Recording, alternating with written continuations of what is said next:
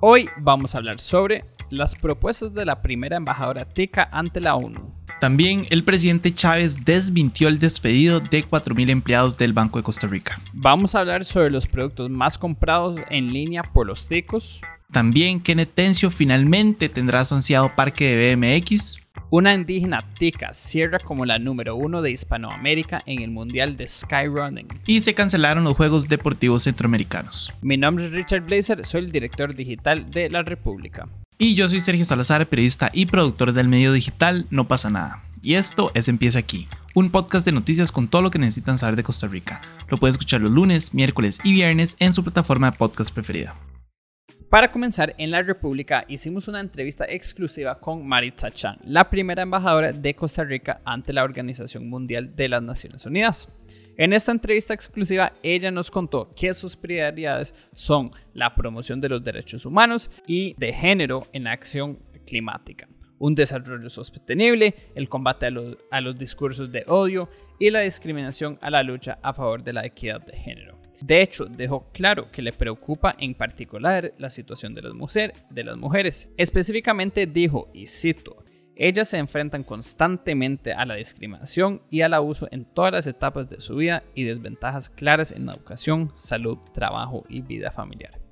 Otra preocupación de Chang está relacionada con los jóvenes, ya que 408 millones de ellos viven en escenarios de conflicto armado y uno de cada cinco está desempleado y no tiene acceso ni a la educación ni a ningún tipo de capacitación. Sergio, en general me parece genial que Maritza Chan esté dando a conocer estos problemas a nivel mundial. También muchos como desempleo eh, de jóvenes y discriminación o problemas y, falta de equidad de género eh, son especialmente reales en Costa Rica. Espero que eh, logra hacer algún cambio, aunque no soy muy creyente que las Naciones Unidas es una organización que lidera bastante cambio, pero me gustaría esperar a que se note algún tipo de efecto en los próximos cuatro años en que ella esté en esa misión. No sé cómo lo ves vos.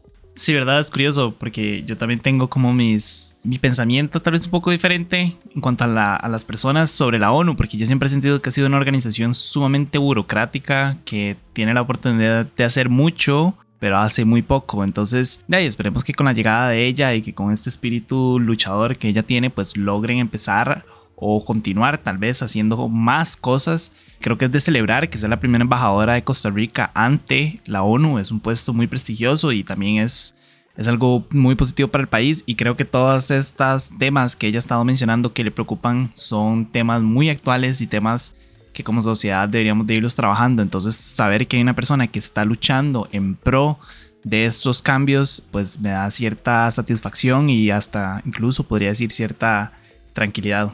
Pero bueno, en temas similares, el presidente Rodrigo Chávez desmintió el supuesto despido de 4.000 personas del Banco de Costa Rica en caso de lograrse la venta.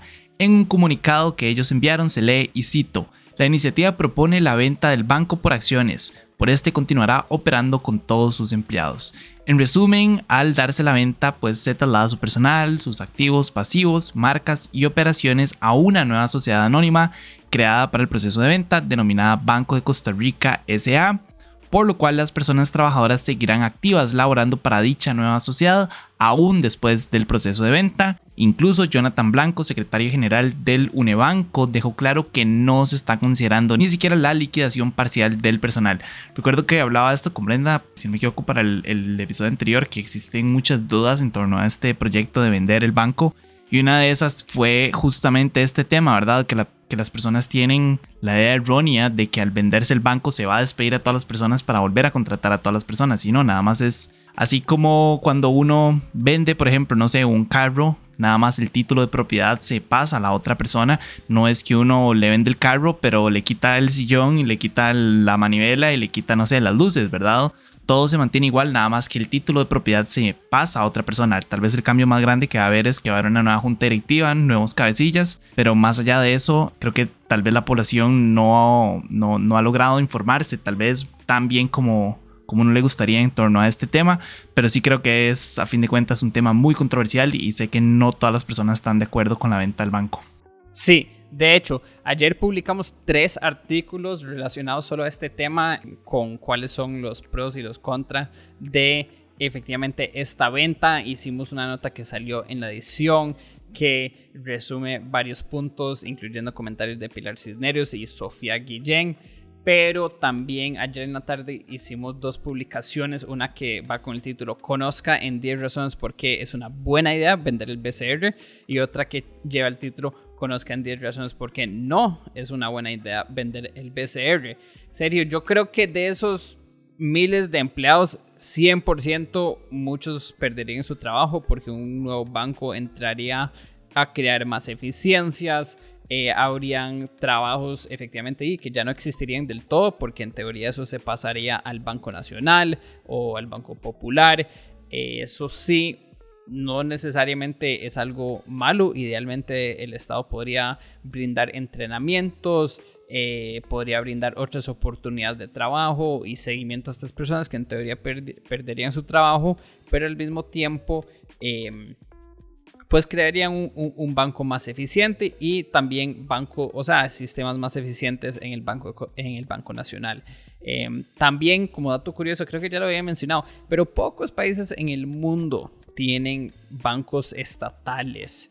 Eh, algunos países latinoamericanos, Alemania, una gran excepción, tenía varios bancos estatales, en Francia también un poquito, pero a nivel mundial son muy pocos y, y efectivamente resalta o, me lleva a la pregunta por qué el Estado está metido en el negocio financiero.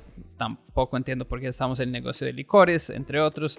Pero bueno, eh, espero que con el tiempo estas cosas se resuelvan. En otros temas, según la primera encuesta de comercio electrónico realizada por el Centro de Investigación Observatorio del Desarrollo de la UCR, el 48,5% de los costarricenses compran en línea y los productos que más buscan son aplicaciones de entretenimiento, ropa y calzado, productos de cuidado personal y servicios de entretenimiento como cine o teatro. En cuanto a deportes, finalmente Kenetencio tendrá su ansiado parque de BMX, donde se podrá preparar de mejor manera de cara a los Juegos Olímpicos París 2024, gracias a una alianza con el BAC. La construcción se va a hacer en dos etapas. La primera incluirá el 50% de la pista, rampas de BMX, baños, parqueo y un espacio comercial. Y en la segunda etapa se contempla la construcción completa de las pistas, una piscina e incluso apartamentos.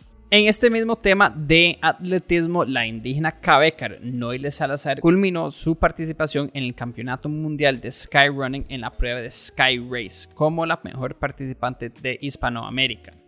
A nivel continental únicamente fue superado por tres, por tres participantes de Brasil y a nivel mundial se ubicó en el puesto 38. En este mismo campeonato mundial, Noile superó la prueba de kilómetro vertical finalizando como la mejor del continente y 25 del mundo. En serio, yo no sé si usted ha logrado ver alguno de los videos de la Federación Costarricense de Deportes de Montaña, pero tienen algunos clips de Noile efectivamente haciendo esa subida del kilómetro vertical eh, que se realizó en Italia, pero altamente sus, a nuestros seguidores a verlo porque es impresionante lo que ella logra hacer. Sí, ¿verdad? Eh, creo que es un orgullo para el país. Eh, si no me equivoco, hace un tiempo ustedes sacaron también una nota, ¿verdad? En la que ella hablaba y decía que lastimosamente no tiene ningún entrenador, no tiene ni patrocinio ni nada, y aún así está logrando premios y posiciones sumamente importantes para el país y demostrando que con, no sé, con espíritu y con ganas, incluso, bueno, con apoyo, se pueden lograr muchas cosas. Entonces, yo creo que también es un llamado importante para las autoridades para que comiencen a invertir en, este tipo de personas, en este tipo de deportes, no quedarse con lo tradicional, ¿verdad? Que siempre ha sido el fútbol y ni siquiera el fútbol femenino, siempre ha sido como el fútbol masculino. Creo que es un llamado de atención para ampliar también nuestro, no sé, nuestra forma de ver los deportes como sociedad y entender que hay otros tipos de deportes y que si no me equivoco ya lo habíamos hablado antes, ¿verdad? Que siempre se celebra este tipo de cosas hasta que llega una medalla, nunca se le da el apoyo a la persona en ese proceso para llegar a ese campeonato, entonces creo que es un buen momento para hacer un cambio de mentalidad y empezar a, apoyar a este tipo de atletas.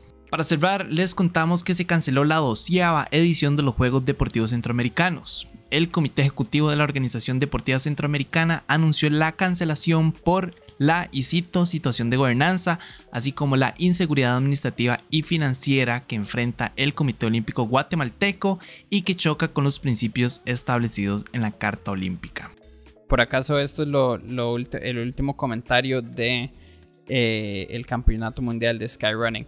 Serio, yo no sé si usted ha tenido chance de ver algunos de los videos de Noile corriendo efectivamente en esta carrera que se hizo en Italia, pero hay un video de ella subiendo el kilómetro vertical, que es ella como subiendo una montaña y en verdad se ve sumamente cansado, sumamente impresionante lo que logra hacer. Eso es todo por hoy, miércoles 14 de septiembre. Yo soy Richard Blazer de La República. Y yo soy Sergio Salazar de No pasa nada. Recuerden buscar a No pasa nada en todas nuestras redes sociales y en youtube.com slash no pasa nada oficial y a La República en sus redes sociales y sitio web larepublica.net.